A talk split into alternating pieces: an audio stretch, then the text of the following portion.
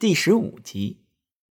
第二天，两人辞别了老人，孙悟空保护着唐僧往西走去。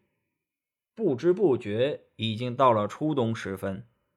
师徒俩正赶路，忽然听到一声呼哨，旁边闯出六个人，他们手持长枪短剑，大声喝道：“哎，大和尚，留下行李和马匹，放你们过去！”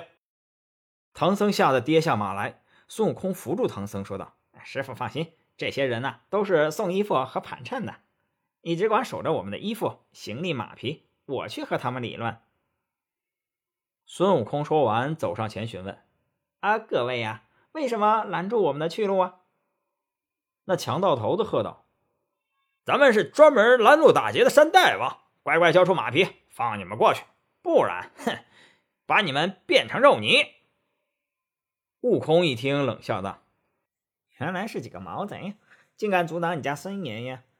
哎，把你们打劫来的珍宝拿出来，咱们三七分，我就饶了你们。几个强盗一听大怒啊！哎，你这和尚，我们是打劫你的东西啊，你反而要抢我们的东西！说着一冲上来，照着孙悟空就是乱砍一通。孙悟空站在那儿一动不动，让他们砍了几十下。等到强盗又惊又惧的停下之后，孙悟空从耳朵里掏出金箍棒，晃了晃，变得有碗口粗细。强盗们一见，吓得四处奔跑。孙悟空赶上去，把强盗们全部给一棒一棒的打死了。孙悟空打死了强盗，转身去寻找唐僧，本以为会得到唐僧的称赞，谁知却被唐僧埋怨了一通：“阿弥陀佛。”他们虽然是强盗，可罪不该死。悟空，你怎么能随便行凶啊？像你这样全无一点慈悲之心，怎么能当和尚去西天取经啊？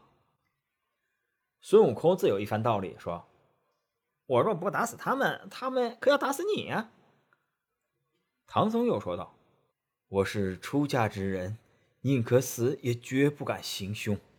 我们如果死了，”只有一条人命，你却杀了六个人，这怎么算呢？这件事到哪儿都说不过去。孙悟空从没有受过别人的气，见唐僧不停的唠叨埋怨，心里非常生气，说：“你既然说我做不得和尚，不能到西天取经，那我回花果山算了。”说完，驾着筋斗云向东去了。唐僧见孙悟空走了，叹了口气，说：“唉。”这猴子才说了他几句就跑了，算了，恐怕是注定我不该收这徒弟。唐僧收拾好行李，把行李放在马上，也不骑马了，一手拄着锡杖，一手牵着马，自己一个人孤零零的往西而去。走了没多久，看见路边有一个老婆婆，手里拿着一件棉衣，一顶花帽。老婆婆见了唐僧，问道：“你是哪来的长老啊？怎么孤身一人在路上？”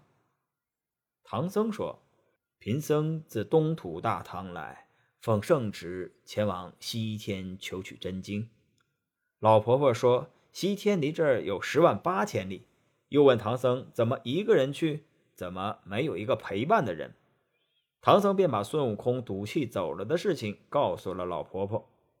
老婆婆对他说：“我有一件棉衣，一顶花帽，原来呀是我儿子用的。他只做了三日和尚，就不幸去世了。既然你有徒弟，我就把这棉衣花帽给你吧。”唐僧推辞说自己徒弟已经走了，不会回来了。自己呀，要这些东西也没有用。老婆婆却一定要唐僧收下，还说：“你徒弟既然向东走了，想必是去我家了。我去喊他回来，让他穿上。我再教你一个紧箍咒，如果他不服你管教，你就念这紧箍咒，他到时候啊就肯听话了。”说完，老婆婆教了唐僧紧箍咒。把棉衣花帽留给唐僧，自己化作一道金光走了。原来那老婆婆是观音菩萨变的。唐僧急忙搓土焚香，望天空，对着观音菩萨离开的方向礼拜。孙悟空离开唐僧，一个筋斗来到了东海龙宫，前去拜访老朋友东海龙王。他向东海龙王讲了保护唐僧去西天取经的事。东海龙王说：“呃，大圣，可喜可贺呀，将来一定会修成正果。既然如此，你怎么不往西走，反而来到我这龙宫呢？”孙悟空说：“别提了，路上碰了几个毛贼，想取那唐僧性命，俺老孙一生气就把他们给打死了。嗯，谁知道那唐僧唠叨个不停，我一生气就转身走了。”东海龙王一听，劝孙悟空不可为了一时赌气而毁了自己的前程。孙悟空听后有些后悔，就辞别了东海龙王，一个筋斗回到了唐僧身边。孙悟空回到刚刚离开的地方，见唐僧并未走多远，正闷坐在路边，就急忙上前施礼。唐僧问孙悟空去哪儿了，孙悟空说去东海龙王那儿了。唐僧不信，孙悟空解释。自己会驾筋斗云，一个筋斗十万八千里，所以才能在一个时辰之内往返东海。孙悟空说着，就要去给唐僧寻找一些斋饭。唐僧告诉悟空，包袱里有干粮，可以拿出来充饥。悟空解开包袱，拿出烧饼递给师傅，又看到了漂亮的棉衣和花帽，就问唐僧这是不是从东土带来的，并让唐僧将它们送给自己。唐僧说。不知道合不合适，如果合适，你就拿去吧。孙悟空穿上棉衣，戴上花帽，不大不小，正好合适。唐僧见孙悟空戴了花帽，就有心试一试，看看效果。他念了一遍紧箍咒，孙悟空连声喊：“啊，头痛，头痛！”唐僧又念了几遍，孙悟空痛得满地打滚。唐僧停念紧箍咒，孙悟空的头啊就不痛了。孙悟空想扯掉头上的花帽。